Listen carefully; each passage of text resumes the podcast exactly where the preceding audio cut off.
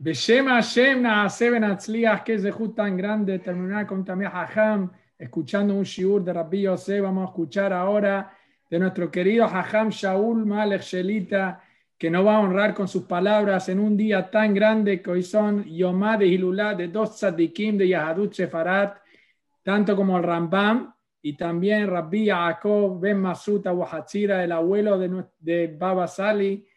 Así que el que quiera aprender un NER, un estudio, todo que haga, estoy seguro que, esto, estoy seguro que estos tzadikim van a hacer por él Yeshuot arriba. Quiero avisar, anunciar que este shiur sea Leilun Ishmat, Bolisa, Bat Adina y Denis Ben Liliani, que sea Refuash Lema, Frida, Bat Luna. Adelante, mi querido Elías. Gracias, Ham Yossi. Muy buenas noches a todos. Bienvenidos a esta segunda tanda de Gamsum Letová.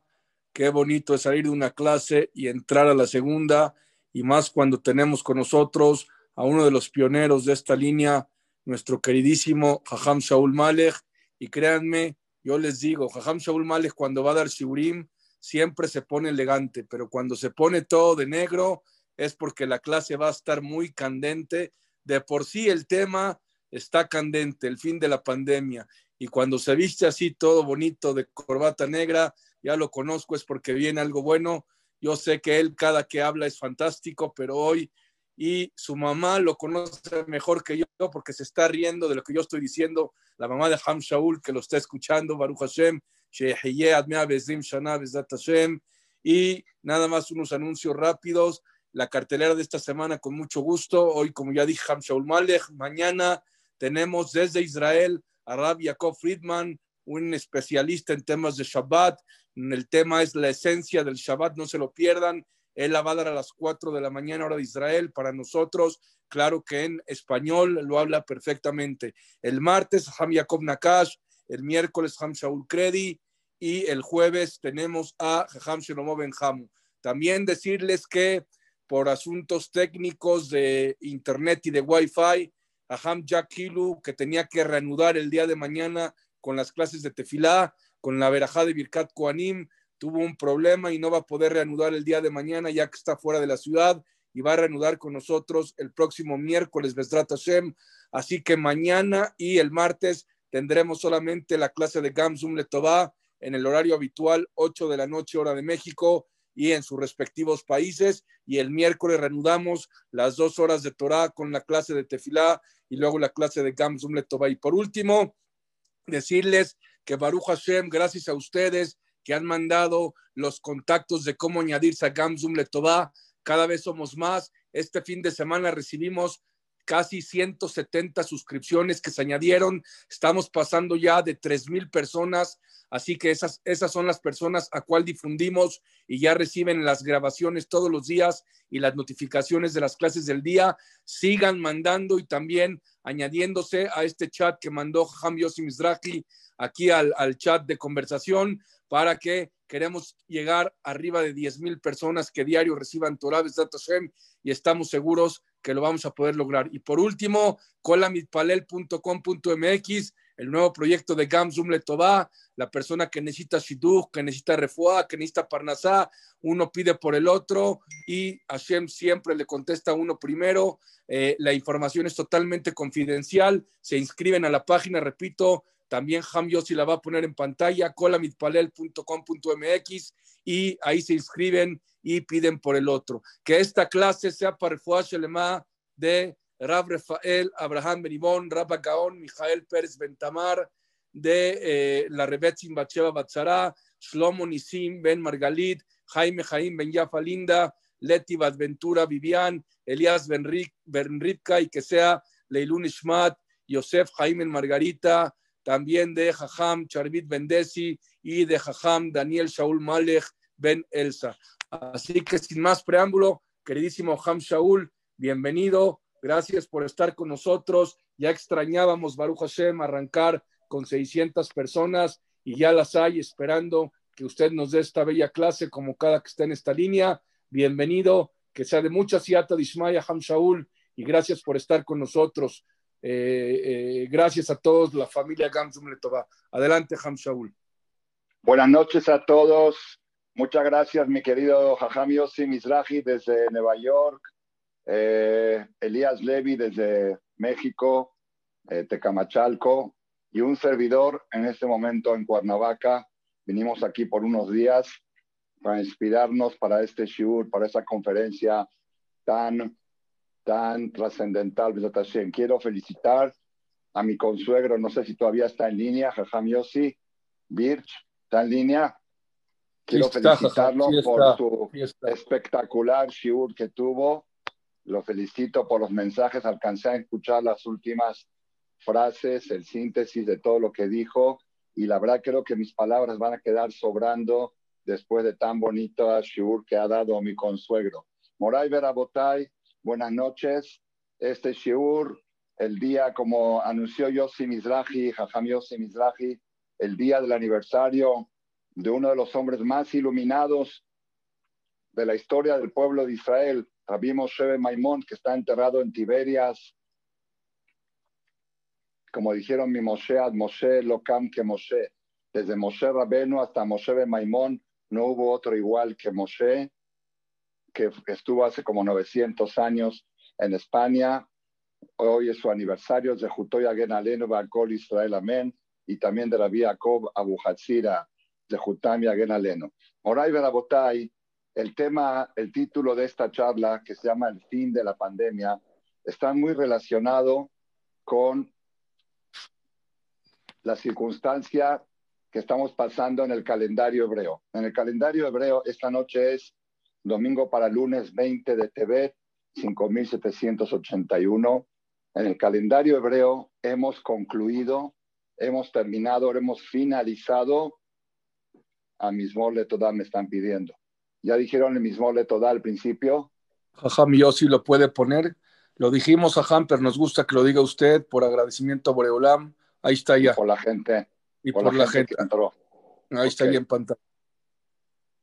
Mismor le toda הביאו לאדוני כל הארץ, עבדו את אדוני בשמחה, בואו לפניו וננדעו, כי אדוני הוא אלוהים, הוא עשנו ולא אנחנו עמו וצאן מרעיתו, בואו שערה ותודה, חצרותיו יתילה ודולו ברכו שמו, כי טוב אדוני לעולם חסדו, ועד דור ודור אמונתו. Aprovechando el agradecimiento, quiero decirles que mi esposa y mis hijos aquí en Cuernavaca fueron en este momento a saludar y acompañar a Jajam Rafael Abraham Ben que gracias a las clases de GAM Zoom se ha recuperado después de 75 días de hospitalización y está en, descansando acá en Cuernavaca con un clima mejor que el de México. En México está haciendo mucho frío, aquí está primaveral. Fueron a visitarlo y Baruch Hashem está en un proceso de evolución, de avance, de refuerzo y de Briut, gracias a las tefilot y a la Torah que se transmitió en Gam Letová tantas conferencias que mencionaron para Refuah Shlema, Rafael Abraham Benibón. Moray Verabotay, estábamos diciendo que pronto estará, en esta, pronto, estará en esta, pronto estará en esta línea dando un shiur, Bezrat Hashem. Bezrat Hashem, La verdad, él ya quería, queríamos ya ponerlo en línea, pero por motivos de que queremos cuidar su salud, que esté más fuerte, lo postergamos un poco más, Bezrat Hashem. Moray Verabotay, tengo un problema que no me pusieron reloj aquí. ¿Puedo hablar sin reloj? Sin reloj. es muy, peligroso. Sin reloj. tráigame un reloj, por favor. Yo ya saqué el reloj, Ham Shaul, yo ya saqué mi Ya lo quitaste. Bueno, Moray Verabotay, estábamos diciendo de que estamos en una fecha especial, tanto en la fecha como mencionamos por el aniversario de estos tzadikim, pero en el calendario hebreo sucedió algo muy importante este fin de semana hemos finalizado, hemos finalizado el primer libro de la Torah. El primer libro de la Torah, el libro de Bereshit, el libro de Génesis, y estamos empezando hoy domingo, estamos iniciando el segundo libro de la Torah, que es el Éxodo. ¿Por qué esta conferencia le pusimos el nombre El fin de la pandemia? ¿Por qué, Rabotai? Siempre, siempre cuando hay la finalización de algo, es apropiado para dar fin a situaciones penosas, a situaciones difíciles. Como decimos cada Rosh Hodesh, veía Hodesh Hazeh, Sof Baketz Lehol Tzarotenu, Tejilá Barosh le pidió Nafshenu.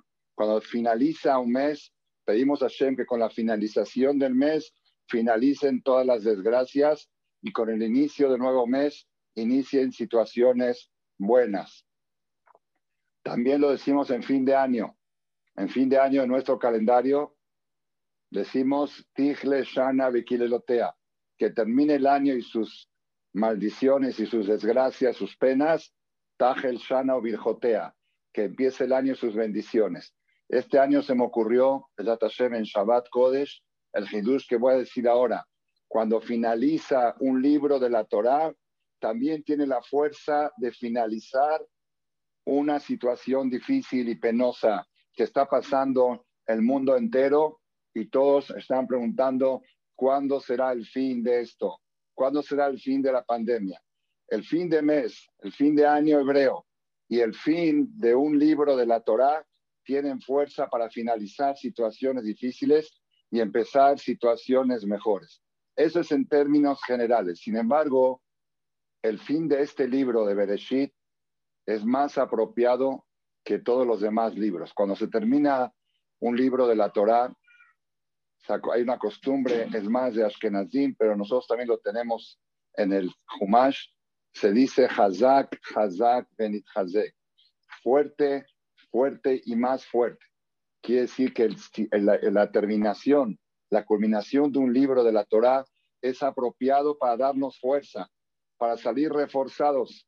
Como dicen hoy en día todos los medios, los doctores, necesitamos levantar las defensas, reforzar las defensas para poder salir adelante. Tanto las defensas materiales y físicas biológicas, por medio de vitamina C, vitamina D y otras cosas más, y tanto las defensas morales. La persona para poder atravesar situaciones necesita subir sus defensas. Y esto, la terminación de un libro de la Torá, Hazak, Hazak, es una vacuna, es una, una vacuna, una inyección de fuerza para poder, para poder enfrentar retos y situaciones. El fin de la pandemia. Moray Berabotay, el Ramban Nachmanides escribe,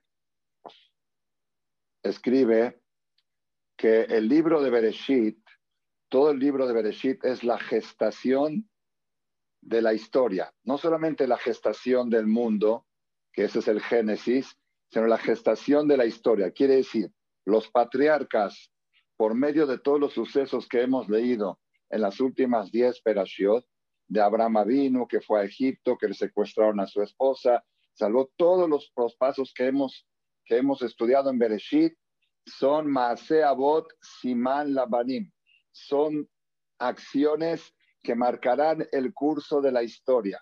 Así dice el Ramban Nachmanides en la Perashá Lech. Y al principio de esta Perashá de Shemot, dice el Ramban que el libro de Bereshit es la gestación de lo que va a suceder en la historia. Y a partir del libro de Shemot es el resultado de esa gestación.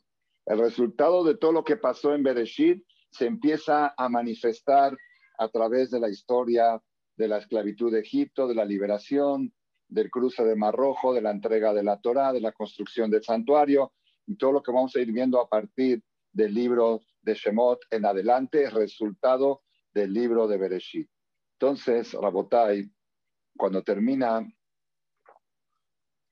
antes, antes de decir esto que voy a decir, quiero decir algo de carácter semi-introductorio también. El Ramban Nachmanides escribe al principio de la perashá pasada, Perashat Baijí, un secreto muy grande que tenemos que saber aplicarlo durante todo nuestro estudio, durante todo nuestro estudio de la Torá y también durante esta situación de que estamos pasando nosotros. El Ramban Nachmanides dice que el pueblo de Israel tuvo cuatro galuyot, cuatro exilios, cuatro diásporas. ¿Cuáles son los cuatro? El primero es Galut Mitzrayim, el segundo es Galut Babel, el tercero es Galut Yaván y el cuarto es Galut Edom, que es el que estamos ahora.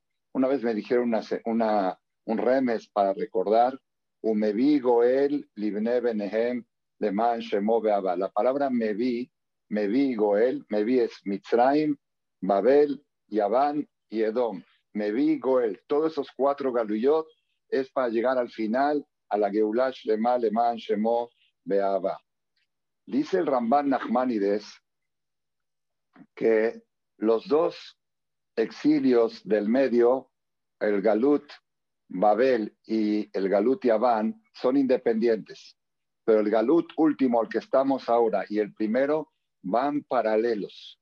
Van paralelos tanto en el proceso de cómo llegamos a ese Galut y tanto en el proceso de cómo vamos a salir de ese Galut. El Ramban lo describe con precisión y trae muchos paralelismos que hay entre la manera que el pueblo de Israel llegó a Egipto y la manera que el pueblo de Israel llegó a este último Galut que se llama Galut Edom. Entre la manera que el pueblo de Israel empezó la salida de Egipto y la manera en que vamos a salir de este último Galut que se llama Galut Edom. Por sobre eso decimos en la tefilá de Musaf, de Shabbat y de Yom Tov, Hu Elohenu, Hu Avinu, Hu Malkenu, Hu Moshienu, Hu Yoshienu, Veigalenu Shenit.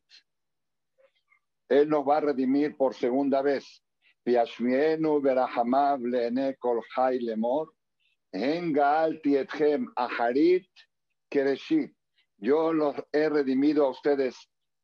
La última Geulah, igual que la primera. Liot Lachem Elohim Ani Adonai. Entonces quiere decir que nosotros cuando estamos estudiando ahora toda la historia de la llegada de los judíos a Egipto y como vamos a empezar ahora la esclavitud de Egipto y el proceso de la liberación, todo eso está ligado directamente con nuestra vida, directamente con nuestra historia en este galut y especialmente en la etapa final que estamos ahora que se llama Ikvetá de Shihan, la época final previa a la llegada del Mashiach está paralela a la salida de Egipto. Esto tenemos que tenerlo de base como introducción a la conferencia que vamos a dar hoy.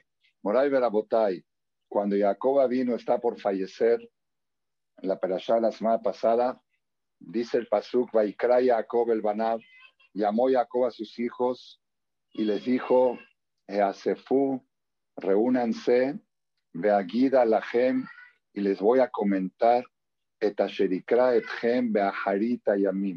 lo que les va a suceder a ustedes en el final de los días.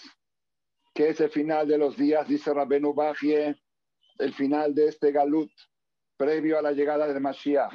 Jacob quería decirle al pueblo de Israel cuánto tiempo va a durar el COVID, cuánto va a durar la corona, cuándo se va a quitar. A Harita y Amim, Jacob quería descubrir Vikesh Jacob legalote taketz. Jacob quiso descubrir el fin de los días, el fin del galut, de la diáspora, el fin de la pandemia, el fin de los sufrimientos. ¿Cuándo va a suceder eso? Jacob quiso descubrírselo a sus hijos antes de morir. Era el plan original de nuestro patriarca Jacob cuando reunió a sus hijos antes de fallecer. Pero ¿qué sucedió?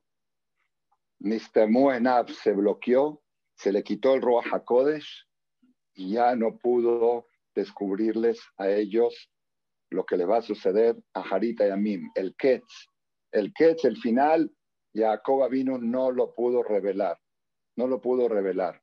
Vi esta semana un comentarista que dice que no lo pudo revelar nadie más que a Yosef, que a Yosef sí se lo pudo decir.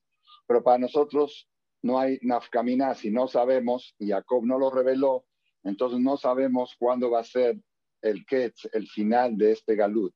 ¿Cuándo y cómo? ¿Cuándo y cómo? La pregunta que preguntó mi, maestro Rabbi de Shelita el año pasado en su derashá, tuve Zehut de estar en Jerusalén, Mirakodesh, en esa perashá, y él preguntó cuál era el interés de Jacob de revelar el fin, el fin del Galut. el fin de la pandemia. ¿Cuál era el interés? Y segundo, si había una causa justificada, ¿por qué se le borró? ¿Por qué se le bloqueó? Entonces dijo mi maestro, el rabbi Udá de Shlita, Jacob sabía que el galut último, la última diáspora, iba a ser muy difícil, iba a ser muy larga, iba a ser muy dura. El galut Mitzrayim duró 400 años menos, menos de 400. La esclavitud duró mucho menos, menos de 200 años. El galut haber 70 años. Galut Yaván 100 años, 150. Galut Edom estamos casi 2000 años y todavía no sabemos hasta cuándo. Jacob sabía esta situación. Jacob sabía lo difícil que íbamos a pasar. Beikveta de Shija. La Gemara le llama Heble Mashiach. Heble Mashiach. Dolores del Mashiach. Ustedes saben qué quiere decir Heble en árabe. En árabe, Heble es Heble, una mujer que está embarazada. En hebreo también, en hebreo bíblico, Heble le da sufrimientos de una parturienta. Así como la mujer durante el embarazo tiene dolores, vómitos, cosas, pero los dolores más fuertes vienen en la parte final, cuando está a punto de parir, a punto de dar a luz. Ahí vienen los dolores casi, casi insoportables. Así también en este galut, todo el galut es un embarazo, todo un mevigo él, todo es un proceso para llevar a algo, pero la parte última es la parte más dura, la parte más difícil, porque está, se está gestando algo, está por nacer algo, como pasó en la perashá que vamos a leer, cuando Moshe Rabbeinu vino a avisarle al pueblo de Israel que ya estamos por salir, y no solamente que no se cumplió, sino se puso peor, se recrudeció la esclavitud en Egipto. Antes les daban la materia prima para construir, les daban el, la paja y, el barro, y ahora le dicen tienen que ir a buscar ustedes la materia prima y completar la misma cuota que antes. Tijvada, Abodá. Entonces todos preguntaron, ¿cómo puede ser? ¿Cómo puede ser? Son los sufrimientos últimos antes del parto. Antes del parto, el sufrimiento es el dolor, es muy grande. Eso se llama Heble Mashiach y es lo que estamos pasando el pueblo de Israel hoy en día en la última etapa de este galut, se llama Heble Mashiach. Entonces, ¿por qué Jacob vino quiso revelar? Porque Jacob sabía que es muy difícil superar situaciones cuando uno no sabe el fin. Desde el principio que empezó esta pandemia, hace un año, en China, todavía no estábamos tan asustados porque era en China. Pero cuando empezó a llegar a todo el mundo, lo primero que se preguntaba la gente, ¿hasta cuándo? ¿Hasta cuándo vamos a estar encerrados? ¿Hasta cuándo toque de queda? ¿Hasta cuándo ya vamos a salir? Y de repente viene más fuerte y más fuerte. El que está al tanto, el que está al pendiente de cómo está el contagio en Eres Israel. En Eres Israel está el contagio a 5.000 por día, mientras que el tope que habían puesto era 2.000. Está a 5.000. En el fin de semana último, lo aleno fallecieron 344 personas en Eres Israel por la pandemia. Y uno se pregunta, ¿hasta cuándo? ¿Cuándo va a ser el fin? ¿Cuándo va a ser el fin? Por eso Jacob vino, quiso decirles el fin. Cuando la persona ve la luz al final de la, de la, de la oscuridad, dice, bueno, me aguanto un poco hasta llegar ahí, me aguanto hasta llegar ahí. Como le dijo Benjamín Netanyahu? Le dijo al pueblo, en Israel ahora hay toque de queda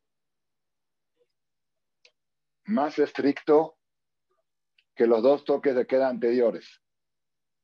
Hasta ahora les habían permitido caminar mil metros de la casa, ahora le bajaron a 500 metros.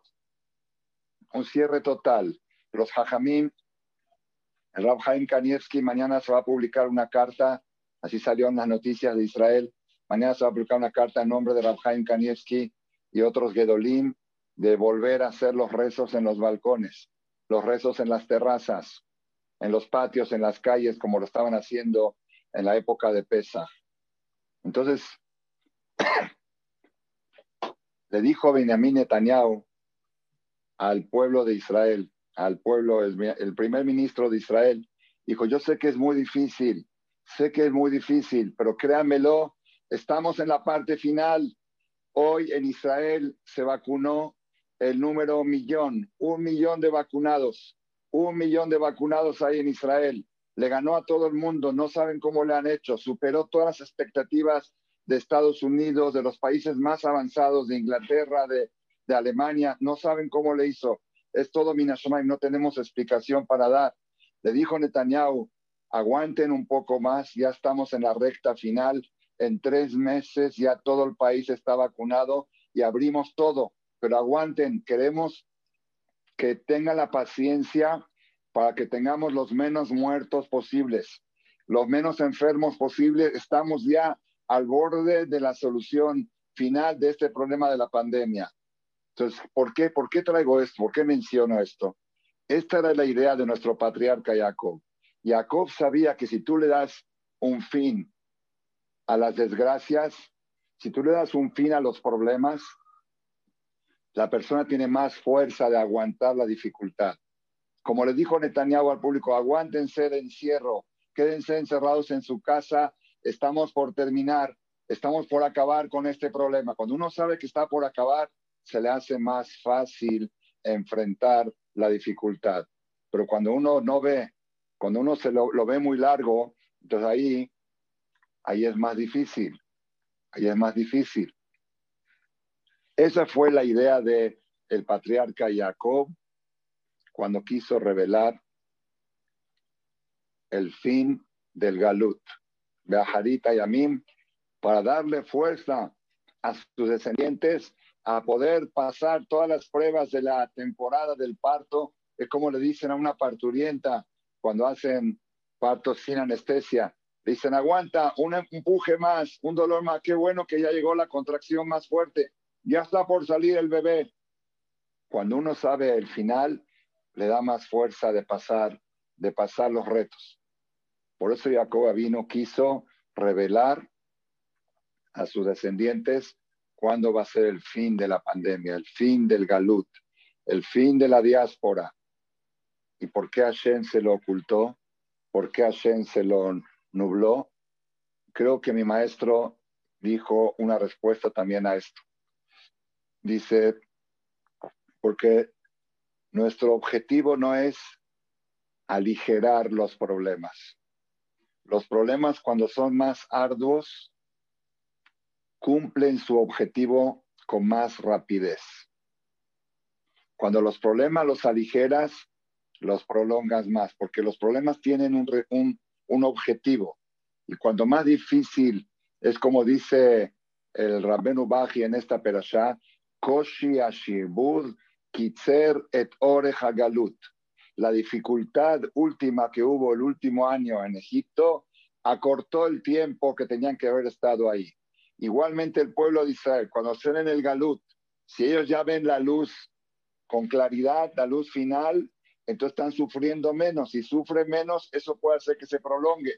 Por eso les vamos a dejar oculto el final para que el sufrimiento se cumpla su objetivo y se pueda acortar y muy pronto puedan encontrar, encontrar la Geulah Bezrat Hashem. Así explicó mi maestro cuál fue la idea de Jacob de revelar el fin del Galut y por qué Hashem hizo que se le nuble la mente y que no lo pueda y que no lo pueda descubrir. Moray Berabotay, avanzando con esto, avanzando con esto, por eso lo llamamos a esta conferencia el fin de la pandemia. La persona no tiene que preguntar. Creo que aquí en el chat algunas personas ya preguntaron aquí en el Zoom. ¿Y cuándo se va a acabar esto? Yo me acuerdo cuando empezó la pandemia, cuando llegó a México el año pasado, entre Purim y Pesa, los medios, los, los noticieros decían, el virus vino aquí para quedarse. No piensen que esto es una cosa de un mes, de dos meses y se va. Dice, tenemos que acostumbrarnos a vivir con esto. Así decían los medios. Nosotros sabemos que no es así. Sabemos que esto es un proceso para llegar a algo. Sin embargo, Hashem no quiere decirnos con exactitud cuándo va a ser el fin de la pandemia. ¿Por qué? Porque cuando el no saber, eso mismo es parte del sufrimiento y el sufrimiento hace caparata bonot, hace mejilata bonot y acerca el objetivo de los sufrimientos que es la llegada del Mashiach final que venga muy pronto, Bezrat Hashem. Por eso dije que es muy apropiado el, el calendario hebreo que nos encontramos ahora, el fin de Bereshit y el principio de Shemot, el fin del Génesis y el principio del Éxodo es muy apropiado para la situación que estamos pasando ahora, basándonos en lo que dice Ramban Nachmanides, que Aharit Kereshit, que la última Geulah va a ser paralela a la primera. La última Geulah va a ser paralela a la primera. Moray Berabotay, en esta segunda parte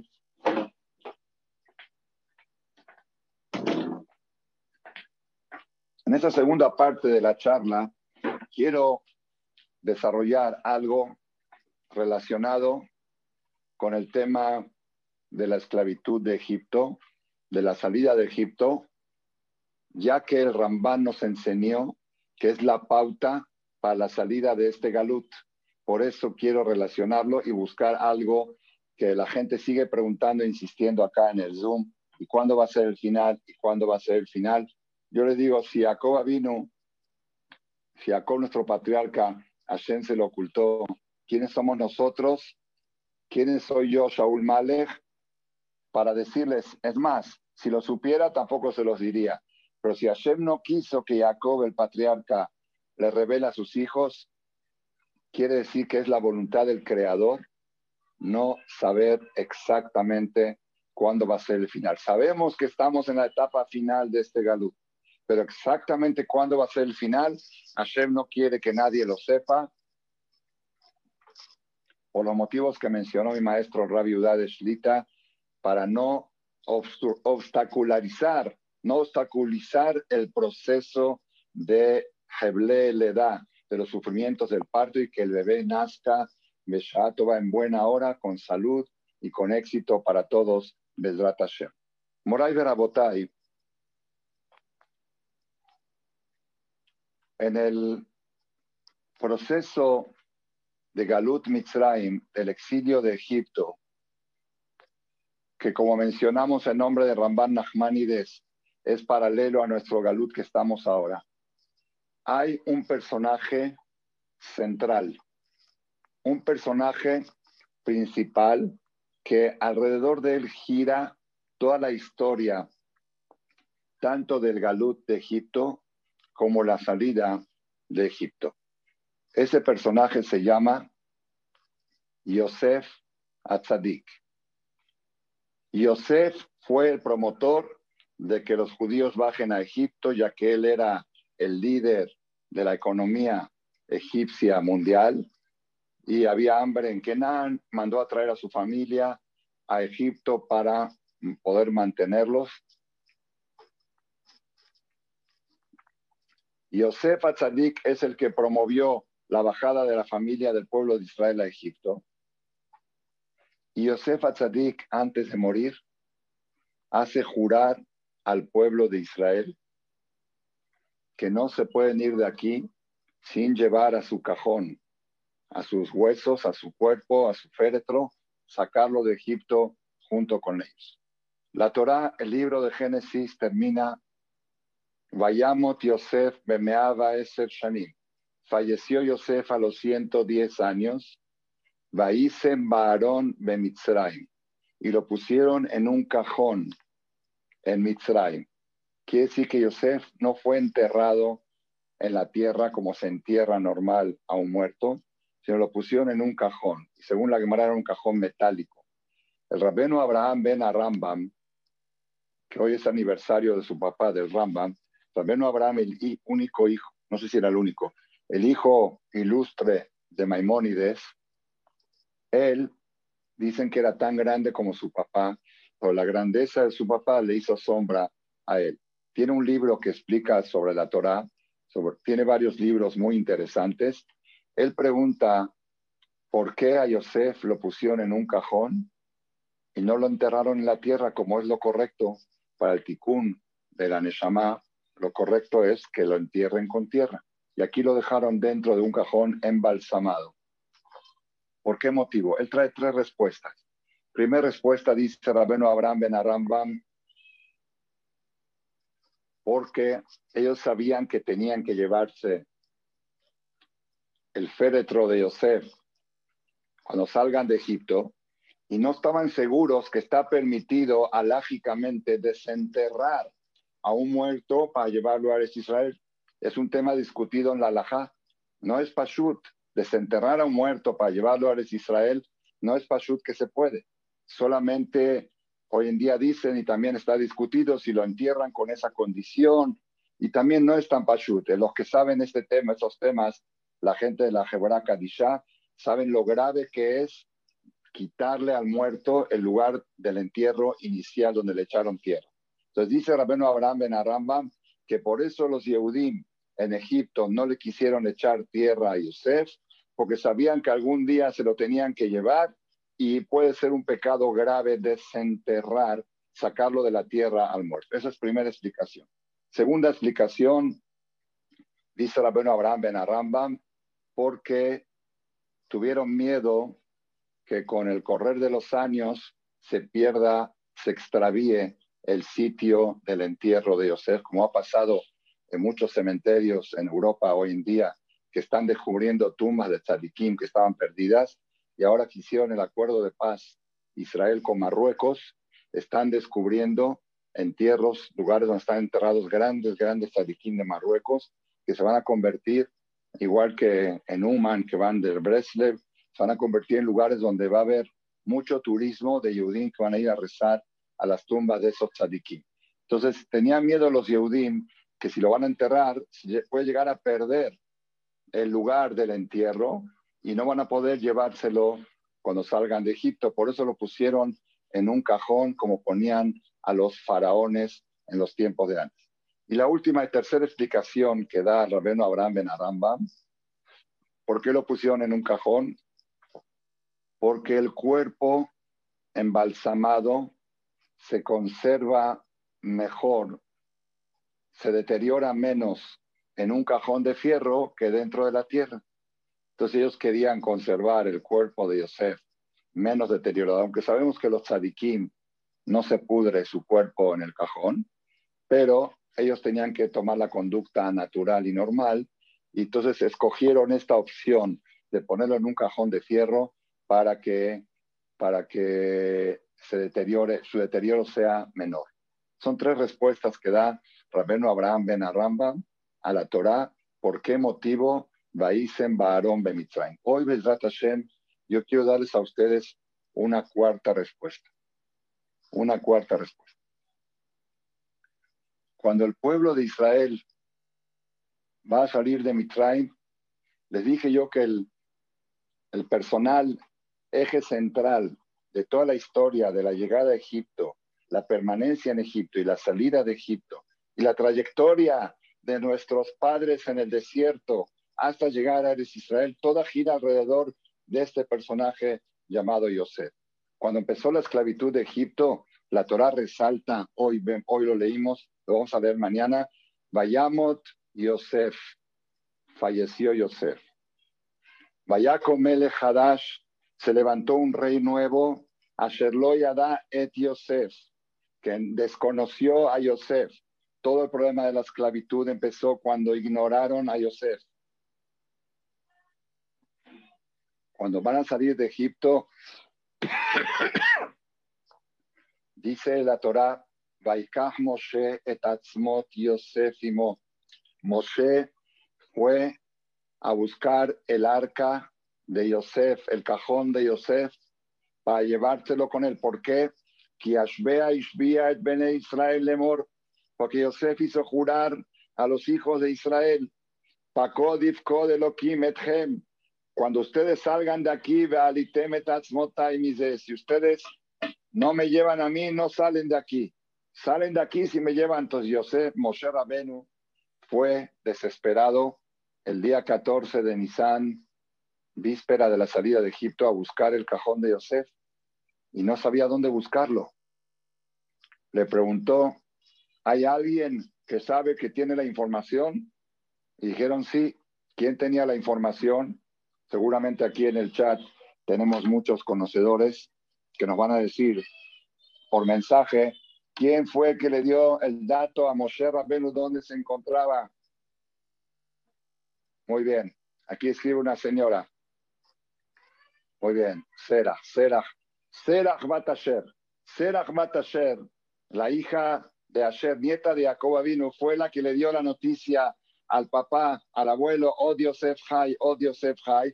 Yosef todavía está vivo. Y el abuelo le dijo, si es verdad que Yosef está vivo, que tú nunca pruebes la muerte. Jacob le dio y Serach Batasher vivió cientos de años y subió con su cuerpo al Shamaim igual que el Naví, no probó la muerte. Entonces, Serach Batasher, ella, ella sabía exactamente qué pasó con el cajón de Yosef. Ya habían pasado más de ciento y pico de años del fallecimiento de Yosef. Dijo, sí, los egipcios sabían que los judíos no se pueden ir de aquí sin este cajón y por eso lo arrojaron con cadenas de fierro, lo arrojaron en el río Nilos. Y ahí está el cajón de Yosef en las profundidades del río Nilos. ¿Qué hizo Moshe Rabenu? ¿De dónde lo vas a, de dónde lo va, cómo lo vas a buscar en el río Nilos? Se acercó al río, escribió en una chapa metálica Ale Shur, Ale Shor, Ale Shor. Yosef se comparó al toro, Bejor lloró, sube Shor y la arrojó, lo arrojó ahí, esa chapa, al Eshur, y Bezrat Hashem, acuérdense de esta frase que estoy diciendo ahora, al Eshur, porque la voy a mencionar en la continuación de esta charla, al Eshur, sube, es algo místico estas dos palabras, al Eshur. Y le dijo Yosef, Yosef, le dijo Moshe, Yosef Atzadik, llegó el momento de Pakodif Kodelokim, que Hashem va a sacar al pueblo de Israel de Mitraim y tú hiciste jurar que tenemos que llevar a tu cajón. Si tú en este momento te revelas dónde estás, yo te llevo con mucho gusto.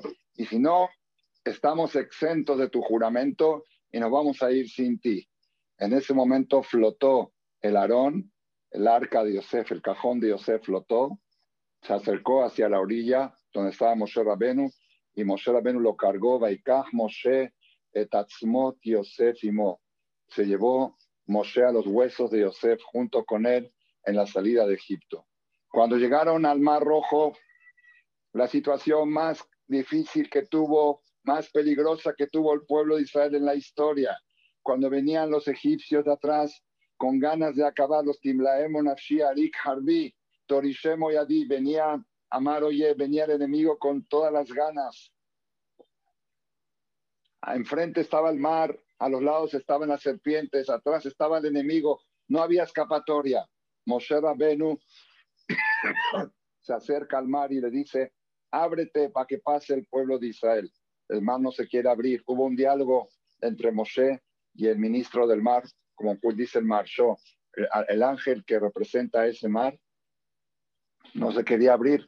Dijo, hazlo por Abraham no, hazlo por Isaac, no, hazlo por Jacob, no, al final, ¿por qué se abrió el mar?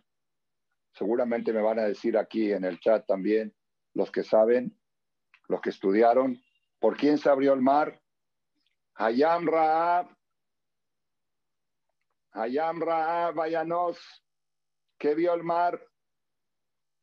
¿Qué vio el mar? Muy bien, dice acá, el mar vio Aronosh el Yosef, Hayam Raab, Vayanos, ¿qué es Vayanos? ¿Qué es Vayanos? El mar vio cómo estaba ahí el cajón de quién? De Vayanos. Vayanos está escrito cuando Yosef estaba en la prueba más difícil que tuvo un ser humano en su vida de carácter sexual, cuando la esposa de su amo lo estaba persuadiendo a hacer el pecado, estaban solos y le prometió que si ella, si él hace caso, lo va a llevar a la presidencia de Egipto, va a ser el rey de Egipto, de ser un esclavo de, de Potifar, va a ser el rey de Egipto, así le prometió esta mujer. Y Yosef estaba dentro con ella, y dice el Pasuk, vaya, ella lo agarró en la chaqueta, en la chamarra, en la campera, como dicen en Argentina, vaya, Bigdo, Vayanos, vaya, soltó la ropa que tenía su chaqueta, la dejó en su mano y se escapó. Vayano se escapó. Ayam Yanos, el mar vio esta actitud que hizo Yosef en esa situación tan difícil para salvarse del pecado. No solamente eso, ¿por qué Yosef le dejó su saco, su chaqueta, su campera? No podía forcejear con ella. Yosef era muy fuerte. Yosef con un golpe de karate la, ponía knockout a la patrona. ¿Por qué Yosef le dejó la chaqueta, le dejó prueba de que ella usó esto como prueba de violación? Dijo, aquí está, aquí está la prueba que me vino a violar. ¿Por qué Yosef no le quitó la chaqueta? Dice Rabhaim Shmulevich, Yosef sabía que si se quedaba 10 segundos más ahí forcejeando con ella, podía caer en el pecado. Váyanos, se escapó. Ayam Ra, el mar vio el cajón de aquel hombre que hizo esta acción tan sobrenatural, sobrehumana. Dijo, si hay un personaje en este pueblo que actuó de esta manera, ahora también yo me voy a abrir y voy a hacer algo sobrenatural. Ayam Vayanos, el mar se abrió gracias a Yosef Vayanos. Por eso le estaba diciendo, la llegada a Egipto fue por Yosef.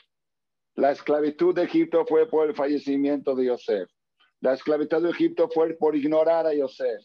La salida de Egipto fue con el cajón de Yosef. Y el cruce del Mar Rojo fue por Yosef. Luego cuando inauguraron, cuando inauguraron el primer templo de la historia, el Mishkan, el santuario portable, lo desarmaban y lo armaban. El santuario tenía partes más sagradas. El Kodesh HaKodashim, la parte más sagrada, era el arca Aarón Aedut. El Aarón Aedut era lo más sagrado que había ahí. Los que lo, los que lo transportaban tenían que tener mucha santidad, incluso tenían que cubrirlo antes para no verlo, tenían que cubrirlo con una manta y lo cargaban los Benekehat. Y era todo un sistema cómo iba el Aarón a Edut, el arca, el cajón donde estaban las tablas de la ley, iban transportando en el desierto con todos los demás mobiliarios en Mishkan. ¿Qué iba al lado del Aarón? Al lado del Aarón a Edut, al lado del cajón de las tablas de, las tablas de la ley. ¿Qué iba al lado? El Aarón de Yosef. El Aarón de Yosef. Oye, se puede poner un cajón de muerto al lado de un cajón de la Torá, del Ejal, del Sefer Torá. Y los Goim preguntaban, así dice la Midrash, quizá los Malachim, los ángeles que representan los Goim en el cielo, ¿qué hace un cajón de muerto al lado del cajón de la Torá? Y Hashem les contestaba. Este que está en este cajón cumplió todo lo que está en el otro cajón este, lo que está escrito en este cajón, lo cumplió el que está en el otro cajón. Y de ahí se aprende que cuando fallece un tzadik grande, ponen su cajón al lado del ejal del Sefer Torah. Yo estuve aquí en México hace como 30 años, un poco más, cuando falleció el gran rabino Rabbi Sadka Harari, que fue rab en la comunidad 40 o 50 años, y en su levaya, en su entierro, pusieron el arón, el cajón de muerto, al lado del cajón del Sefer Torah, en el Beta Knesset. Y ahí le hicieron su esped y después de ahí lo llevaron al Beta Haim. ¿De dónde se aprende de esto? Porque dice, Kiem ze desde lo que está en este cajón, lo cumplió el que está en el otro cajón. Entonces, lo que quiero yo decirles a ustedes en esta parte de la charla, que todo, lo, todo el tema de Egipto está relacionado con Yosef, tanto la llegada a Egipto como la estancia en Egipto, la esclavitud de Egipto por la ignorancia de Yosef, la salida de Egipto con el cajón de Yosef, el cruce del Mar Rojo por el cajón de Yosef y la trayectoria en el desierto, el cajón de Yosef junto con el cajón de las tablas de la ley, ese es el Yosef que falleció en la perashá de la semana pasada. Por eso tengo una cuarta respuesta ¿Por qué dice la Torá que cuando falleció Yosef lo pusieron en un cajón y no lo enterraron en la tierra? Porque este cajón es el que iba a acompañar al otro cajón, que es el del Sefer Torah. Aarón y Aarón Aarón se llama el Aarón del Sefer Torah y Aarón se llama el Aarón del Yosef. Estos dos Aaronot iban ahí paralelos, por eso lo pusieron en Aarón y no lo enterraron en la tierra. Moray Berabotay, con todo esto que estoy hablando, quiero avanzar, quiero avanzar hacia un tema, hacia un tema muy relacionado con las fechas del calendario que estamos. Explicamos que toda la esclavitud de Egipto y toda la salida de Egipto están relacionadas con el último galut, así dijo el Rambán, que estamos ahora, tanto la manera de llegar a este galut como la manera de salir de este galut. El galut viene por ignorar a Yosef y la salida del galut viene por tomar en cuenta el cajón de Yosef. Y, el, y todos los milagros es cuando el, mensaje de Yosef nos acompaña. ¿Cuál es el mensaje de Yosef? Moray Berabotay. Moray Berabotay. La Gemara dice en Masejet Berajot que una persona cuando entra a una ciudad y siente que le están echando el mal de ojo. ¿Han escuchado algo que se llama mal de ojo? El Ainara, el Aishon de la Gemara es en Abisha. Perdón, yo si no tengo reloj, ¿me puede decir la hora? Es no hay horario, Hajam Shaul, hoy no hay horario. Mejilá, mejilá. De veras, de veras no, tengo porque el, celular, el celular, bueno. Es temprano, es temprano todavía. La Gemara dice Masejet Berajot, cuando una persona entra a una ciudad, ah, ya me están diciendo la hora 9 y 56. ¿Hora de México o de dónde? Estados Unidos. Bueno, ah, Estados Unidos, ok. Botay, Ecuador. Bueno, acá están escribiendo que no hay hora. La Gemara dice al final de Masejet Berajot, una persona que entra a una ciudad y siente que le están echando el mal de ojo, les ha pasado algo, siente uno, ay, dice, le mata o me bisha, siente, le da miedo del mal de ojo, siente que le están echando el mal de ojo, no sabe por qué, porque trae, trae un collar de 10 mil dólares o trae alguna cosa, siente, siente una mala vibra que alguien le está echando el ojo.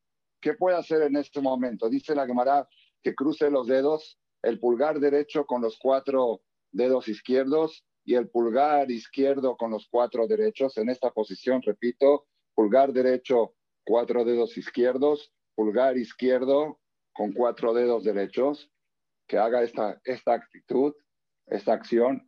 Yo lo hago mucho también cuando hay fiestas, cuando estamos en, cuando estamos en una boda, en un casamiento, y ven por Yosef, los novios están muy lindos, estamos casando hijos o nietos o algo así, y uno tiene miedo de la inara, esto hay que hacerlo muy seguido.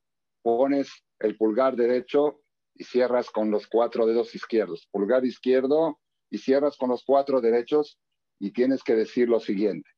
Ana mizar'a de Yosef Kaatena de la Shalta be en Abisha Shenemar ben porat Yosef ben porat ale ain altikre ale ain ela ule ain. ¿Alguien lo puede repetir? A ver, yo sí. ¿Alguien que lo quiera repetir? En audio está difícil, ¿verdad? poco. Bueno, lo repito, lo repito yo y luego si quieren me lo piden, se los mando por el WhatsApp de CamZoom, el texto completo en fonética. Ana Mizar'a de Yosef Kaatena, de la Shalta be Ena Bisha, Shenemar ben Porat Yosef ben Porat Ale Ain, Al Tikre Ale Ain, Ela Ule Ain. Traducción, yo soy descendiente de Yosef que no le pega el mal de ojo, como está escrito en la perashá que leímos el Shabbat pasado, la bendición que le dio Jacob a Yosef. Ven porat Yosef, mi hijo que se frutifique, porat de Piria Beribia, mi hijo que se frutifique Yosef. Ven porat, mi hijo que se frutifique, ale ain. Altikre ale ain, el ule ain. Yosef está por encima del mal de ojo yo soy descendiente de Yosef. Y a mí no me pega el mal de ojo. Así dice la Gemara, es una segular. Hoy en día algunos lo hacen en letrero, lo tienen colgado en la oficina o en la entrada de la casa, una segular para proteger, para proteger de la Inara. Rabotay, aquí hay un problema, porque es verdad, la descendencia de Yosef no les pega el mal de ojo. es una garantía. La pregunta es, ¿cómo puedes decir tú, yo soy descendiente de Yosef? ¿Tú estás seguro que se puede mentir? ¿Qué probabilidades tienes de ser descendiente de Yosef?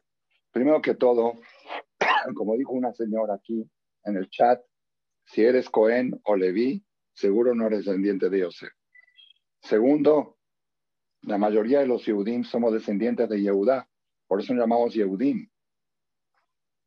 Hay un 8% de que sea descendiente de Yosef y muy lejano, muy lejano, porque la mayoría de los Yehudim de hoy en día somos descendientes de Yehudá y Binyamin que estaban en Jerusalén. Los demás, a 10 tribus, se perdieron por algún lado. Entonces, ¿cómo puedes decir, yo soy descendiente de Yosef? Moray Berabotay. ¿Por qué motivo? Muy bien, aquí ya me están contestando las señoras. ¿Por qué motivo Yosef? ¿Por qué motivo Yosef logró tener ese blindaje contra el mal de ojo? ¿Por qué motivo? La Torah misma, Jacob mismo lo dice. Ven porat Yosef, ven porat aleain, vanot tzada aleshur. Acuérdense que al principio de la clase le dije estas dos palabras mágicas. Aleshur son las dos palabras que le escribió Moshe Rabenu en la placa metálica. Aleshur, Aleshur. ¿Qué es Aleshur? Dice Rashi, cuando Yosef salía en el desfile militar de Egipto, cuando Yosef salía en el desfile militar de Egipto, después que se hizo rey a los 30 años, las mujeres de Egipto, las manot, las jovencitas de Egipto, se paraban en la muralla, Shur quiere decir muralla, se paraban en la muralla para ver la belleza de Yosef. Y Yosef iba con los ojos hacia abajo. Le aventaban sus joyas, le tiraban sus joyas para que levante los ojos, querían verle los ojos de Yosef. La Gemara dice que las niñas de Egipto menstruaban de la excitación que tenían de ver la belleza de Yosef. Y Yosef no levantaba la vista, no levantaba la vista, solo una vez la levantó cuando vio una joya que decía en hebreo, todo el que se casa conmigo se está casando con la descendencia de Jacob, que fue finalmente su esposa Asenat, que era hija de la violación de Shechem con Dinah. Yosef se casó con, con su prima que era la hija de Dina, de la violación. Entonces, dice la Gemara en Masejet Berajot, hoja 20, aquel ojo, su sobrina Isaac, ah, tiene razón, su sobrina, no su prima, hija de su hermana, aquel ojo de Yosef que no quiso gozar de una mujer que no es su esposa, de una mujer que no es de él, aquel ojo no le pegará el mal de ojo aquel ojo que no quiso gozar de su patrona, la esposa de Potifar. Ella, la Gemara dice que cada día estrenaba dos prendas, una en la mañana y una en la tarde para llamar la atención de la vista de Yosef. Y Yosef iba con la cabeza hacia abajo. Cada día estrenaba dos vestimentas diferentes a ver si logra conquistarlo con la vista a Yosef y Yosef iba con los ojos hacia abajo, a tal grado que en un momento la patrona le puso una cuellera, una cuellera para que no pueda agachar la cabeza y que a fuerzas tengan que verla a ella, a ver si con eso lo, lo seducía.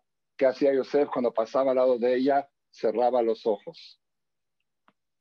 Aquel ojo que no quiso gozar de algo que no le corresponde, no le va a pegar el mal de ojo ni a él ni a toda su descendencia. Moray Botay. Cuando nosotros decimos yo soy descendencia de Yosef, tenemos que saber que Yosef Atzadik fue el hombre más exitoso de la historia, el político. Era ministro de Economía de la economía más poderosa. Él la convirtió en la economía más poderosa. ¿Y cuánto duró su reinado? toda su vida, desde los 30 años hasta los 110. Yosef Atzadik, más que Shlomo Amelech, más que David Amelech, más que todos los líderes de la historia de nuestro pueblo. duró su reinado. ¿Tenía Yosef enemigos políticos o no tenía? Claro que sí. Fíjense en el Targum Yonatán sobre el Pasuk, Vaimareru, Barobu, Vaistemu, Lejitzin. Dice que todos los ministros de Egipto le estaban buscando la cola para pisarlo, para hacerlo caer. No podían soportar el poder que tenía Yosef y el tiempo que duró. Estaba peor que Netanyahu. A Netanyahu no lo aguantan porque tiene 20 años en el poder y cada día le sacan un expediente nuevo y lo tiran y no, no hay manera, no están pudiendo. No, a ver si va, algún día van a poder, ojalá que no, ya no es tema mío, no me quiero meter en la política actual. Pero lo que ustedes están viendo con Netanyahu, a Yosef se lo hacían durante 80 años para tratar de hacerlo caer y nadie pudo con él. ¿Por qué? Porque una persona, una persona que sabe cuidar sus ojos, cuando los hermanos de Yosef llegaron a Egipto por última vez y Yosef se les reveló, Vayomer Yosef Elejab, Ani Yosef, yo soy Yosef. Les dijo Geshuna Elai, acérquense. Dice, los hermanos se entumecieron, no podían responderle, Kinibhalum y Panab. Le dijo Yosef, Geshuna Elai, acérquense. No podían creer que era Yosef. Les mostró, dice Rashid, les mostró el Brit Milá. Digo, para que me crean que yo soy su hermano y tengo Brit Milá. Pregunta el Zohar Kadosh, ¿acaso puedes pensar que los hermanos dudaron un segundo de que era Yosef? Estaba hablando en hebreo con ellos y todas las señales que tenía y seguramente después que dijo Yosef ya lo reconocieron en la cara, la cara de Yosef era idéntica a la de Jacob. Seguro que sabían que era Yosef, podían jurar que era Yosef. Entonces, ¿por qué dice que ni y Panab? Dice el Zohar Akadosh, esto se lee en el Zohar de Brit Yitzhak, de Shedelaz, la noche antes del Brit Milá. Si algún día ponen atención cuando lean ese Zohar, van a encontrar esto que estoy diciendo ahora.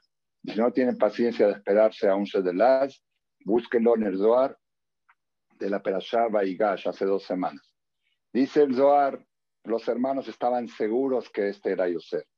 Pero en ese momento les vino la pregunta a los hermanos, ¿cómo es que nuestro hermano menor llegó a un poder tan alto? Llegó a tener un nivel de reinado tan poderoso que jamás un judío en la historia lo ha tenido. Llegó a gobernar el mundo entero. ¿Cómo es que llegó a esto? Si somos todos hermanos del mismo papá, ¿Cómo es que llegó a esto? Eso es lo que no entendían, no entendían. La pregunta era contra Dios que viajó, no contra Dios, era con Dios. Oye Dios, ¿por qué? ¿Por qué Yosef llegó a tan alto? Le dijo Yosef, vengan, ¿quieren saber el secreto? El Brit Milá. Yo supe cuidar la santidad del sexo y por eso llegué a lo que llegué. La persona que cuida el Brit Milá, no hay quien le pueda mover su parnasá, no hay quien le pueda mover su reinado, la persona que voltea sus ojos para ver cosas que no tiene que ver, mujeres que no debe de ver y que profana la santidad del, pacto de Brit Milá con Hashem, pone en peligro, pone en riesgo el Ainara, el mal de ojo, pone en riesgo su Parnasá, pone en riesgo su autoridad. Ese es el secreto que Yosef le reveló a sus hermanos. Volviendo a la Gemara, dice la Gemara, es sabido que la Gemara dice en otra parte, de Shinantam Levaneja Elu Atalmidim. Los alumnos se consideran como hijos. Los alumnos que siguen la escuela de un rabino se consideran hijos. De Shinantam Levaneja Elu Atalmidim. Cuando una persona cruza los dedos y dice, yo soy descendiente de Yosef, según lo que estamos explicando ahora, descendiente quiere decir yo soy alumno de Yosef. Yo sigo la escuela de Yosef y yo prometo a partir de hoy ser partidario de Yosef. Yosef va a ser mi líder. Yosef va a ser mi ejemplo a seguir. Si yo me convierto en partidario de Yosef, en seguir el ejemplo de Yosef en su conducta en el aspecto sexual, entonces estoy protegido contra el mal de ojo. Ven por at Yosef, ven por at Aleain. Eso quiere decir yo soy descendiente de Yosef. Yo sigo la escuela de Yosef. Moray Verabotay. Estas seis semanas que empiezan de hoy hasta la Perashá Mishpatim tienen un apodo en la literatura cabalística que descubrió el Arizal hace 500 años. Estas seis semanas tienen un acróstico que se llama Shobabim. Shobabim es Shemot, Vaera, Bo, Beshalach, Itro, Mishpatim. Muy bien, aquí escribe una señora de Panamá, la que me promovió por primera vez hace 30 años. Escribe que la palabra Shobabim quiere decir traviesos. El pasuk dice Shubu, Manim, Shobabim. Hagan teshuvah, hijos traviesos. Hagan teshuvah, hijos traviesos. Shobabim, Shemot, Vaera, Bo, Beshalach, Itro, Mishpatim.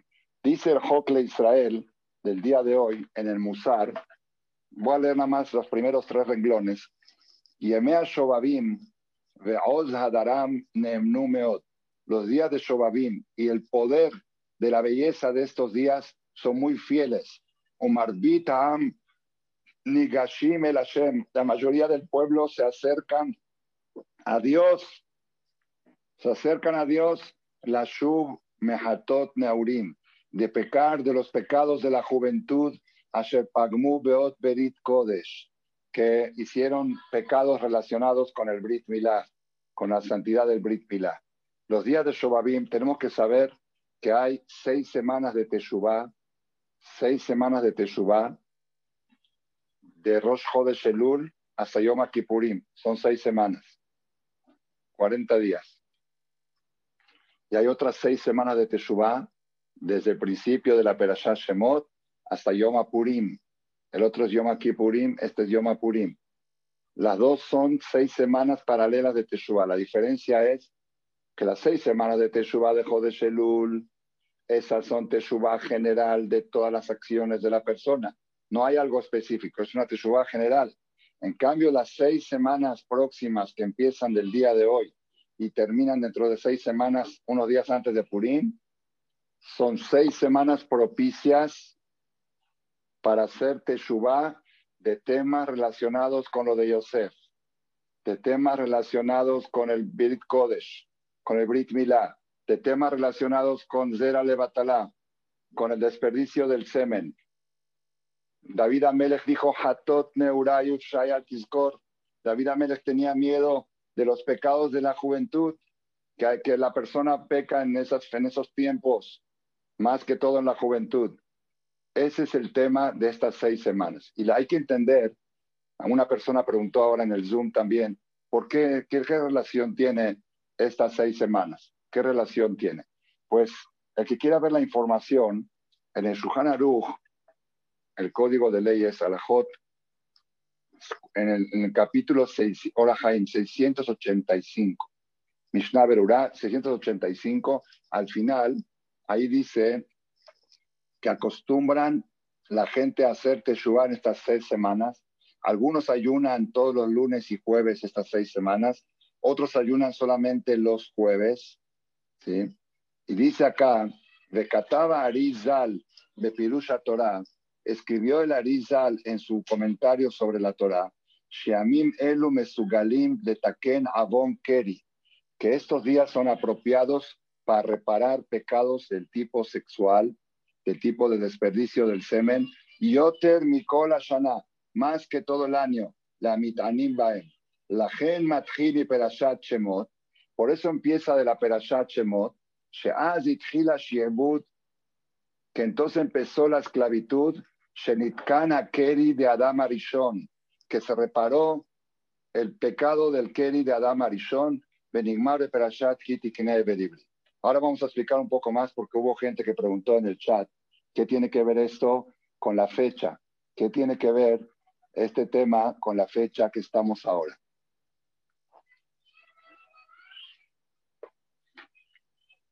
¿Qué tiene que ver esto con la esperación de la esclavitud de Egipto?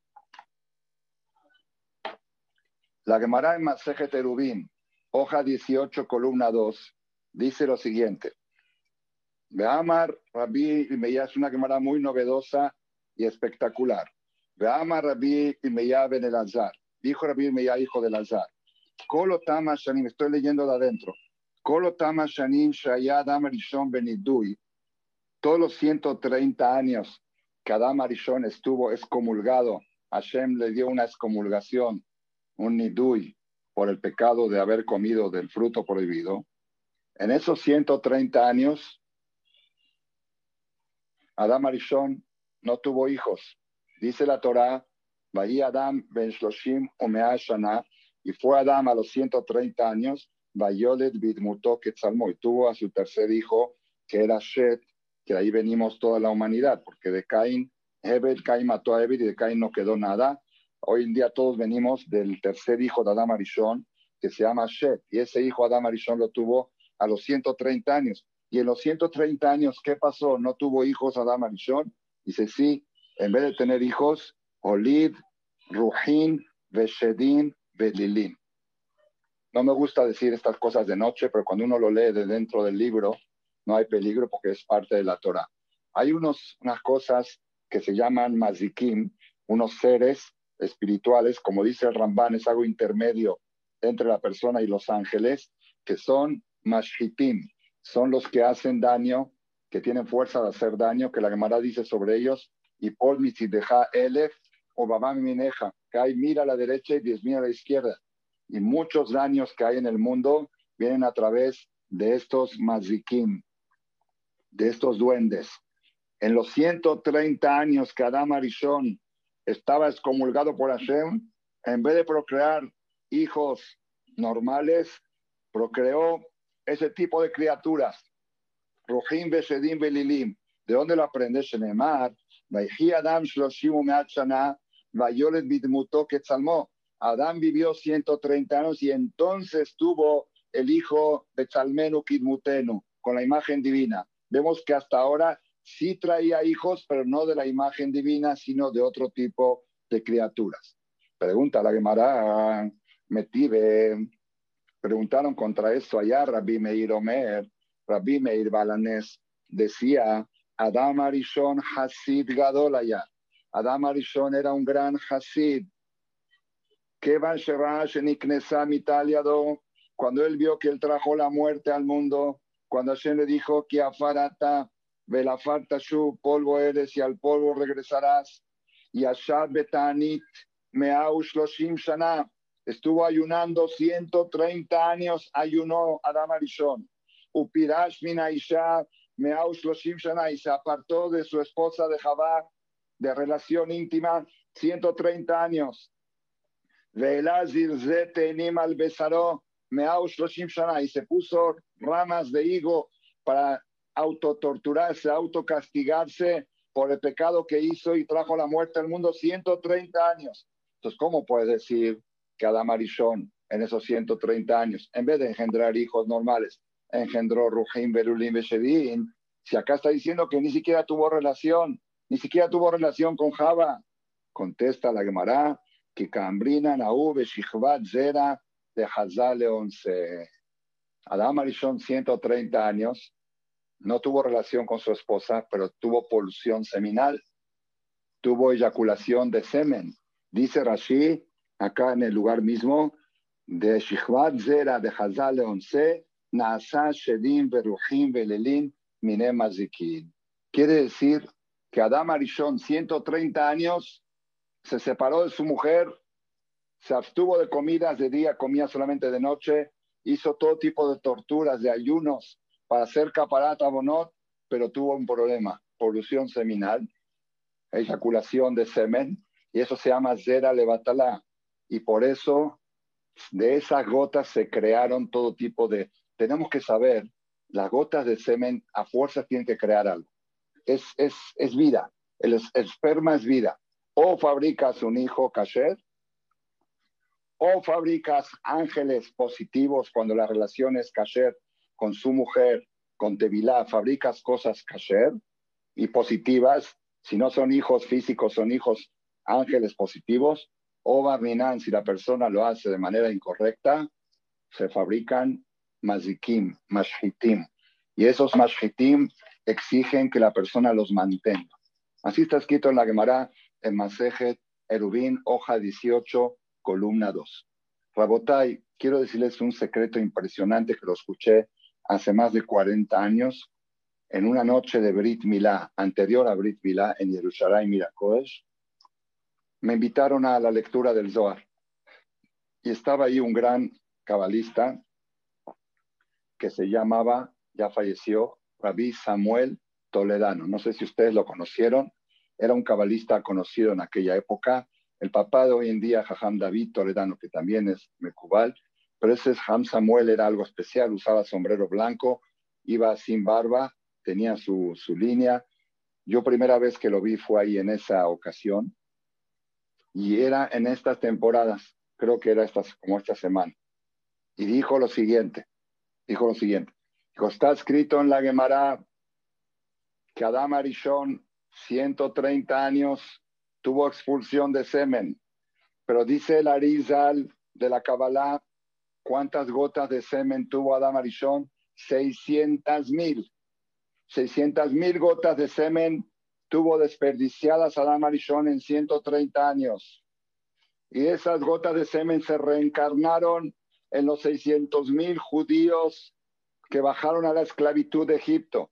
La esclavitud de Egipto y los trabajos forzados que habían en Egipto, el Abodat Parej venía para rescatar esas chispas, esas almas que se fueron para otro lado y volver a retomarlas y poder salir de Egipto con esas 600 mil chispas perdidas del semen de Adam Arishon. Quiere decir, en pocas palabras, que la esclavitud de Egipto tenía el objetivo de reparar el daño que hizo Adam Arishon durante 130 años. ¿Con qué? Con Zera Levatala. Con Zera Levatala, con las gotas de semen y de esperma que se fueron fuera de lugar. Y es entonces por eso, dice el Arizal, cuando llegan, voy a leer otra vez lo que dice acá, lo que leí antes, de Kataba Ariza le Pirusha Torah, Shiamim Elu, Mesugalin, Tafken, Abonke, y que estos días están apropiados para reparar el pecado del sexo más que todo el año. ¿Por qué? Y Perashat Shemot, que entonces empezó la esclavitud, Shenitkan Akeri de Adam Arishon, que se reparó el, el, desperdicio del semen de Adam Arishon. Entonces, quiere decir, Rabotai, en pocas palabras, estamos estamos llegando a una conclusión impresionante, impresionante. Todo el tema de la esclavitud de Egipto y la salida de Egipto están relacionados con un tema. ¿Quién es el personaje principal de la esclavitud de Egipto, de todo Egipto? Yosef. Pues Yosef los trajo a Egipto. Yosef los mantuvo en Egipto. Cuando ignoraron a Yosef, empezó la esclavitud. Vayamos Yosef. Falleció Yosef, quiere decir, falleció la, el, partidarismo hacia Yosef, falleció la ideología de Yosef. Vaya con Hadash, un rey nuevo, a et Yosef, que no acepta. Yosef Atzadik hizo Brit Milá todos los egipcios cuando fue en los años de hambre. Yosef trató de inculcar también a los Goim el concepto de la santidad del sexo. Les hizo Brit Milá a todos los Goim egipcios, como cuenta la Torah, al final de la Perashá Baigash. Pero cuando se levanta un rey nuevo, Asherloy Adaet Yosef, ignora las enseñanzas de Yosef, ignora la filosofía de Yosef, ignora el mensaje que deja Yosef para el mundo, entonces ahí empiezan los problemas. Ahí empieza Vayavidu Mitzrayim Israel Befares. Viene Yosef y le dice a sus hijos, ustedes no van a salir de Egipto hasta que se lleven mi cajón. ¿Qué representa el cajón? El cajón de Yosef es el partidarismo, somos partidarios de Yosef, somos descendientes de Yosef, seguimos su mensaje, seguimos su ejemplo. Vamos a Rabeno y lo recoge. Y cuando llega al Mar Rojo, no se quiere abrir, ve el cajón de Yosef y se abre el mar. Y cuando van a construir el santuario, va el cajón de Yosef al lado del cajón del Sefer Torah, siendo este cumplió lo que está escrito acá. Quiere decir que todo lo del galut de Egipto está relacionado con el mensaje de Yosef. Moray Barabotay, explicamos al principio de esta conferencia en nombre de Ramban que el último galut está relacionado con el primero y la última Geulah está relacionada con el primero. Yo les quiero decir con seguridad y con certeza lo que voy a decir ahora. Tenemos que saber que así como en el primer galut vino el galut porque lo de Yosef, porque la gente ignoró el mensaje de Yosef y dieron rienda suelta a sus ojos y a su Brit Milá, el último galut es por lo mismo. Y cuando nosotros reparemos este asunto y agarremos el cajón de Yosef como ejemplo y lo carguemos sobre nosotros y dijimos yo soy descendiente de Yosef que no le pega el mal de ojo, entonces vamos a salir de este galut. Entonces vamos a enfrentar. Moray Barabotay, yo no soy profeta, yo no soy profeta ni mucho menos, pero yo les quiero decir que la pandemia empezó en Shobabim. La pandemia empezó en esta temporada, cuando empieza el ticún de Shobabim. La Gemara dice, era Medima Bula Olam. La persona no hay pecado más grave que decírselo a los jóvenes, porque no lo saben. Un papá me reclamó, ¿por qué los rabinos no hablan de esto? ¿Por qué los rabinos no dicen, no hay peor pecado que la masturbación masculina. No hay peor pecado que la eyaculación fuera de lugar. Y cuando se hace de manera voluntaria, es lo peor que puede haber. Trae más bull, trae más hitim, trae bacterias, trae coronas, trae COVID, trae virus, trae masikim, shedim, berujim, belilin. Y si nosotros queremos salir de esta pandemia, tenemos que reparar el tema de Yosef, tenemos que llevar el arón de Yosef, Moray Barabotay. No es Pashut lo que estoy hablando, escuchen bien. De todos los problemas que hay en la pandemia, estamos viendo un mensaje. Hashem está cancelando la vida nocturna. La vida nocturna. Los cines, los teatros, los antros, las fiestas nocturnas es lo primero que está cerrado, lo primero que está bloqueado y jamás se va a volver a abrir. Hashem está dando un mensaje. ¿Quieren ustedes salir de este galut? Cancelen la vida nocturna, la vida que destruye al mundo, que trae el diluvio, la que provoca la masturbación, la que provoca el ser alevatalá, la que provoca el problema de la maldición que hasta ahora estamos reparándolo. Si quieres repararlo, el fin de la pandemia va a venir cuando usemos a Yosef de bandera. Cuando digamos soy descendiente de Yosef, de los Shaltabe Navisha. Por eso esta conferencia se llamó El fin de la pandemia. Jacob vino quiso descubrir el fin de Aharita y Amim y Hashem se lo bloqueó. ¿Saben por qué se lo bloqueó? Porque eso va a depender de los Yehudim cuando decidan corregir el tema este del Brit Milá, el tema de Kedushat Brit. Y si los Yudim no lo sabemos reponer y el mundo no sabe reponerlo, Hashem nos va a obligar, nos va a forzar en lo que está pasando ahora, en lo que está sucediendo ahora. En este último año, estoy seguro, según lo que se ve en el mundo, hubo millones de menos Zera Levatalá en el mundo, por la gente que estaba privada de no salir a esos lugares donde se hacen esos pecados. Es lo que Hashem quiere poner al mundo en la etapa final de la historia volver a recuperar el mensaje de Yosef. Cuando recuperemos el mensaje de Yosef, por Yosef llegamos a Egipto, por ignorar a Yosef empezó la esclavitud de Egipto, y por recordar a Yosef y por llevarlo de bandera a Yosef, por eso salimos de Egipto y la última Geulah en Gaal Tiethem Aharit Kedeshit. Hay una, hay una prohibición en la Torah, Lotaturu Ahare Levavhem Ahare Nechem, no se puede la persona desviar detrás de sus ojos. Mi maestro, el Rabbi de Shelita, el amo de la educación de nuestra generación, el psicólogo más grande que conozco en materia pedagógica en nuestra generación es el Rabbi de Shelita Rosh Shiva de Koliakov. Él nos dio el tip, a mí me dio el tip y a los alumnos de él nos dio el tip y con eso seguimos toda la vida, Baruch Hashem. Dice, la persona cuando va por la calle no tiene que ir con los ojos abajo, no. Esos son para niveles son para niveles de Mekubalim. Nosotros tenemos que caminar normal. Y si se cruza una mujer, si se cruza un anuncio, dijo el Rab, la primera mirada no es pecado, la segunda.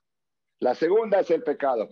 Cuando uno camina y ve algo y voltea a ver otra vez y dice, a ver qué tan pecaminoso está eso, a ver qué tan haram, ahí está el otaturu a harem Si tú caminas derecho y vas, ¿qué quiere el otaturu? ¿Qué es lo taturu? ¿Qué es lo taturu? ¿Cuál es la explicación? Dijo el Rabades, no sean turistas, tour, no sean turistas. ¿Qué son los turistas? ¿Vieron los turistas cómo van? ¿Cómo van los turistas? Así, todo el tiempo. Todo el tiempo. Y le preguntas al turista, ¿andas buscando algo?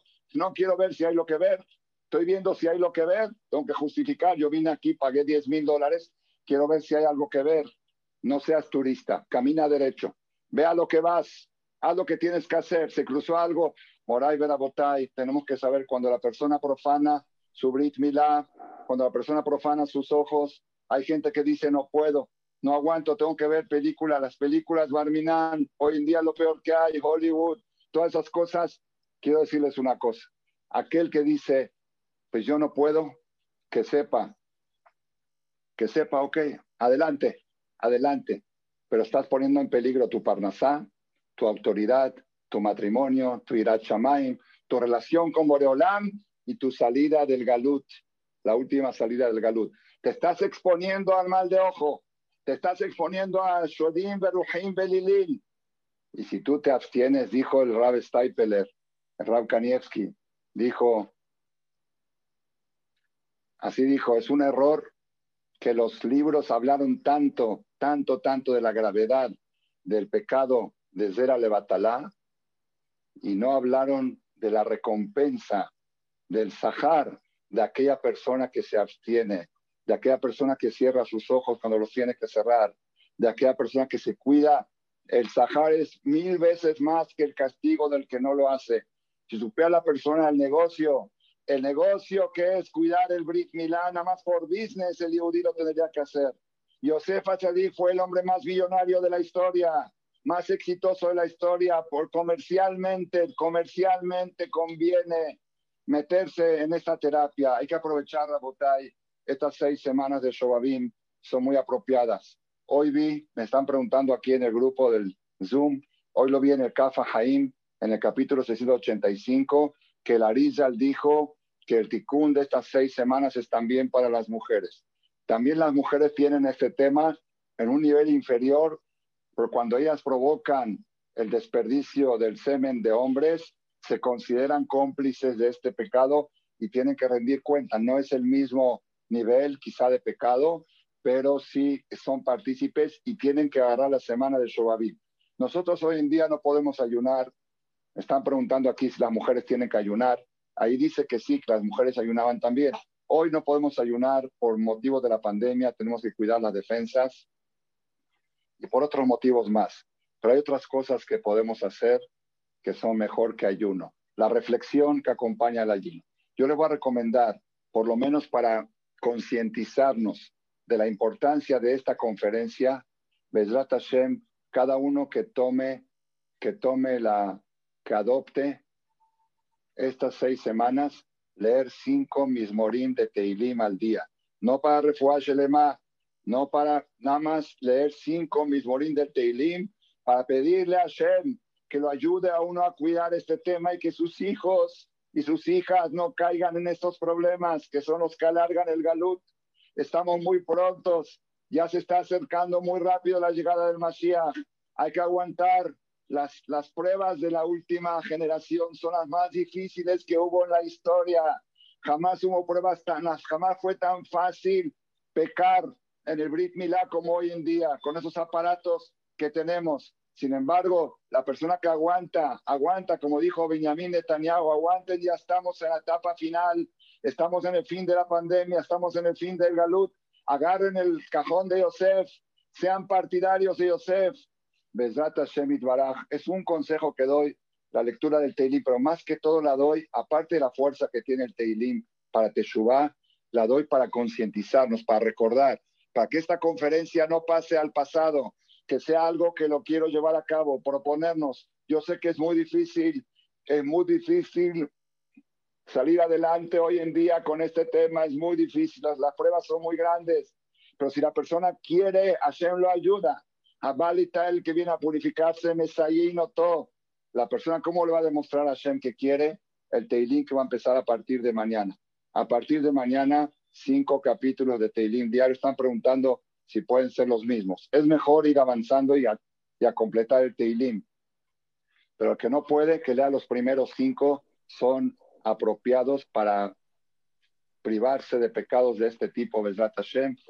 Número dos, tomar conductas, poner barreras hacia el tema de la relación con mujeres prohibidas o con mujeres que no son tu esposa. Solamente con tu esposa todo kasher. Cuando está con Teorá la mujer, a mutar y Mishto a mutar. Fuera de tu esposa todos son jardín zoológico. Son, no, no, no entra, no entra Bijlal en el tema.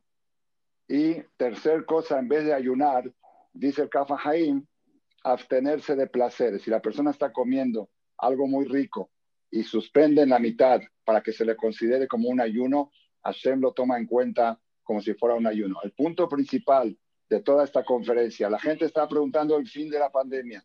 Jacob vino, quiso revelarlo y Hashem lo bloqueó. ¿Por qué lo quiso revelar? Para darnos fuerza para poder seguir hasta el final. Hashem, ¿por qué lo bloqueó?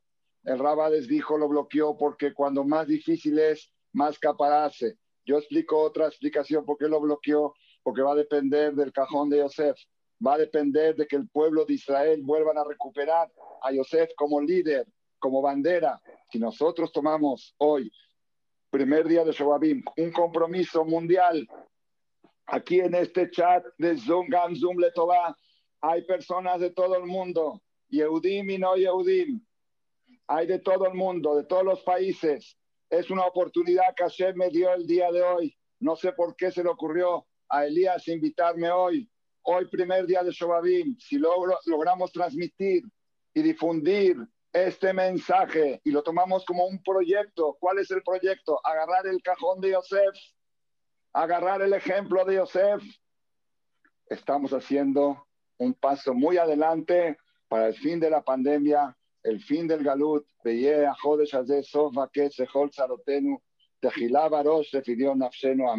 Muchas gracias. Jajam, nomás antes de que la gente salga, porque a muchos les va a interesar esta respuesta y le mandan decir esto. Es verdad que en la Torah se halla la verdadera vacuna al presente COVID-19 y todas las demás enfermedades, y solo el pueblo de Israel lo sabe. Shemot capítulo 15, versículo 26. Vayomerim Shamoa Tishma Lekol Adeloeja, Beashar Benet Aaseb, Beasantal Misbotar, Dice, ¿y acaso no es una señal que este es el versículo que está marcado con el número 26? Bueno, esas cosas yo no sé, no puedo decirlos. Lo que dije hasta ahora lo digo con seguridad. El cuidar el tema de Yosef, seguro que nos acerca a la vacuna final y a la llegada del Mashiach.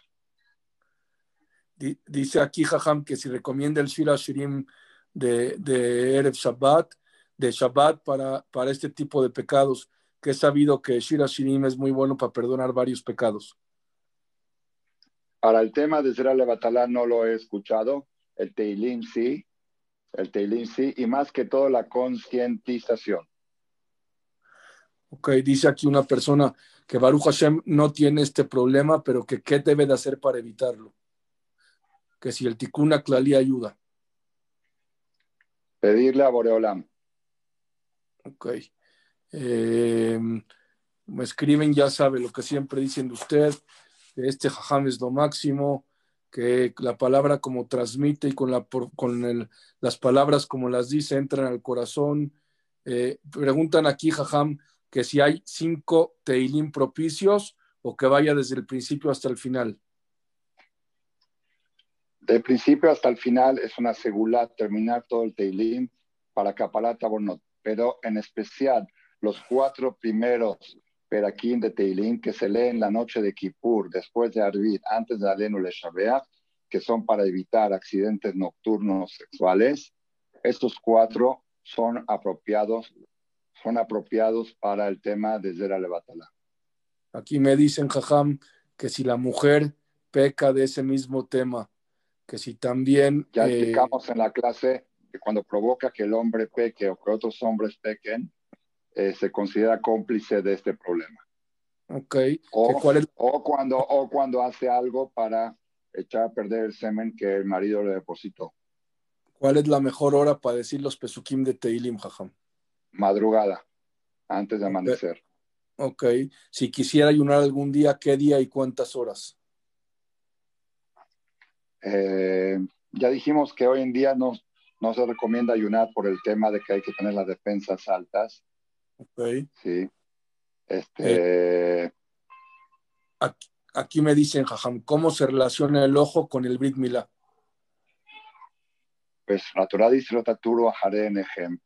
La Gemara dice, muy buena observación.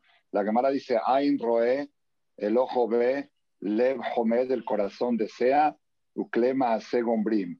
Y los, y los miembros concluyen. Quiere decir, todo empieza de la vista. Es muy difícil o casi imposible decirle a una persona que esté viendo todo lo que quiera y a la hora de la acción que se abstenga. La Torah tiene el método, el método es cuidar los ojos. Me dicen aquí que si la siguiente clase que va a estar en Gamsum de Tobá va a ser clase del tema Shobabim. Si me dan en, durante esta temporada, yo creo que me van a dar al final de Shobabim, según el ritmo que me están dando últimamente. No, Calculo no. que para la, para la sexta semana de Shobabim, si me dan, Besat Hashem, hacemos un cierre a este Usted tema. puede estar aquí una Vamos vez a la hacer semana. antes, Vamos a hacer antes, Jajam Shaul. Di- di- Dice acá. Eh, semanas más. Eh, bueno, nos, nos felicitan porque Baruch Hashem estuvieron en esta clase, en esta clase 730 personas. Baruch Hashem es gracias a todos ustedes y gracias al Darshan de lujo y tan especial que es Aham Shaul Malek. Eh, le, dicen al Rab eh, desde Paraguay los más sinceros agradecimientos por tanta enseñanza, un shir excelente, joyas de Torah y perlas de su boca. Dice Adama Rishon, siendo una persona tan pura, ¿cómo hacía para tener pensamientos impuros? ¿Qué lo llevaba a tener Zera Levatalá? Eh, no quiero contestarle esta y la estoy estudiando porque aparentemente Adam Arishon no volvió a ver otras mujeres, ¿sí? En, ese, en esa circunstancia. Pero probablemente, todavía no lo tengo bien confirmado, probablemente por ser que él provocó esa situación de abstención, de distanciarse de su mujer, que le provocaba eyaculación nocturna, también se considera que él es culpable de la creación y la fabricación de, esos, de esas criaturas negativas. Dice aquí desde Colombia que gracias, Ham, por estas palabras, estas convicciones tan vitales que salvan la vida y la vida de generaciones.